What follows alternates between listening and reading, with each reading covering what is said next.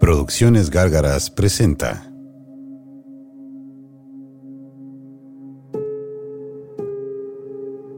De diario en diario.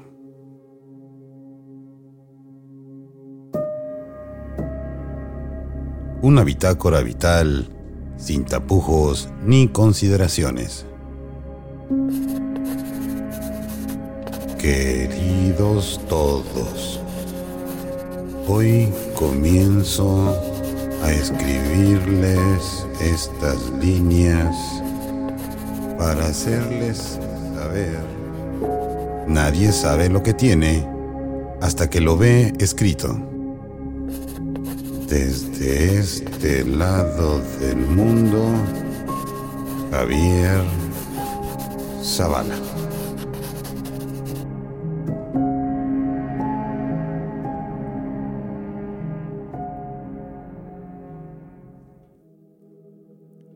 El trabajo, me mandaron elegantemente a la yarda de la compañía, una especie de bodega al aire libre, donde se guardan materiales, grúas, recursos en general que se utilizan para llevar a cabo la labor de construir un edificio, una ciudad o un país.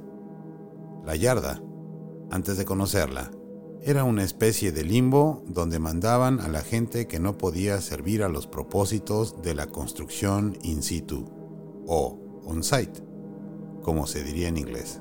Se hablaba de que fulano ya había caído en depresión y lo habían mandado a la yarda, de que un compañero imposible de soportar, que no era querido por nadie, lo mandaban ahí mismo porque no sabían qué hacer con él, que a Mengano, después de su lesión, lo mandaron para allá para que pueda seguir trabajando sin ponerse en riesgo a él o a los demás.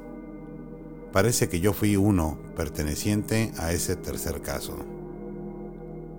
Después de mi fractura de tobillo, caminar en superficies irregulares no ha sido nada cómodo para mí. Lo mismo subir y bajar escalones, ni hablar de las escaleras de trabajo que me castran la articulación de una forma muy particular. Pasé casi ocho meses trabajando, primero pocos días a la semana, luego medios tiempos, luego solo seis horas diarias en el site donde tuve mi accidente. Pero fue inevitable y tuve que formar parte de ese grupo sin cielo ni infierno, y me presenté resignado allá. La yarda queda a casi una hora de camión de mi casa, media si tuviera coche, si tuviera. Y aunque estoy trabajando oficialmente seis horas, con todo y los traslados he vuelto a ocuparme ocho horas. Quizá un poco más. Tomo el camión a la hora que solía despertarme. Ahora no hay problema. Amanece a las cuatro y media de la mañana. El problema será cuando amanezca a las ocho y tenga que volver a la sensación de que alguien me está robando descanso, horas de sueño, vida, para decirlo rápido. Esos fueron mis primeros pensamientos esta semana. El favor de cambiarme a un lugar donde no hubiera tanta situación de riesgo resultaba ser bastante flaco, o por lo menos así lo creía. Hasta que llegó el primer día. Lo primero que noté fue que esa hora de traslado me daba el tiempo necesario para reflexionar, leer, escuchar lo que me interesara, sin necesidad de interrumpirme por nada ni nadie. Ya había olvidado lo que era el transporte público, seguro, confiable y con horarios respetados. Si dice que el camión pasa a las 5.57, ¿qué creen? Pasa justo a esa hora. No es necesario enfrentar a choferes incivilizados, quemados por un sistema que los obliga a jugar carreras, a ganarse el pasaje, a negar el servicio a personas de la tercera edad o de capacidades diferentes, solo por el hecho de que no pagan en efectivo, como tantas veces me tocó vivirlo. Un servicio, como decía, confiable, seguro y amigable, que me regalaba un tiempo para mí, para mis contemplaciones, para darme un poco de tranquilidad en medio de una vida llena de compromisos adquiridos voluntaria o involuntariamente. Todo eso pensaba mientras iba al trabajo. La yarda queda en una ciudad llamada Langley, a la vera de un río enorme que nomina la región el río Fraser. Un río inmenso que siempre que lo veo me traslada al Papaloapan, guardadas las distancias, claro. Esta proximidad acuática hace del ambiente uno muy similar al de cualquier playa, que además el verano acendra de manera importante. Parece que estoy trabajando en Vallarta o en Los Cabos, también guardadas las distancias. Si hay algo que me gusta de la vida es ver derrumbarse los paradigmas.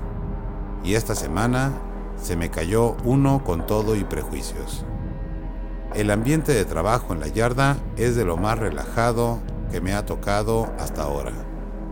La oficina principal está ahí mismo, así que hay oportunidad de saludar a los dueños y a Cristina, una chica que en mi proceso de recuperación ha sido el contacto más cercano con la compañía y a la cual he llegado a apreciar por su trato humano y cercano. El superintendente de la yarda es un tipo tranquilo, afable y respetuoso. La persona que se encarga de comunicarme las tareas que haré durante el día es un canadiense que habla muy buen español después de haber trabajado 12 años en México y tiene una bandera tatuada en el hombro. Tengo compañeros tranquilos, amigables y el ambiente es inmejorable.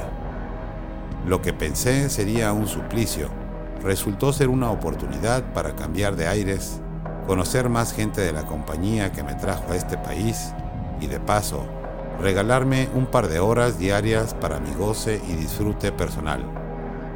Al final, no me pagan esas horas de traslado, pero me dan oportunidad de escribir estas líneas.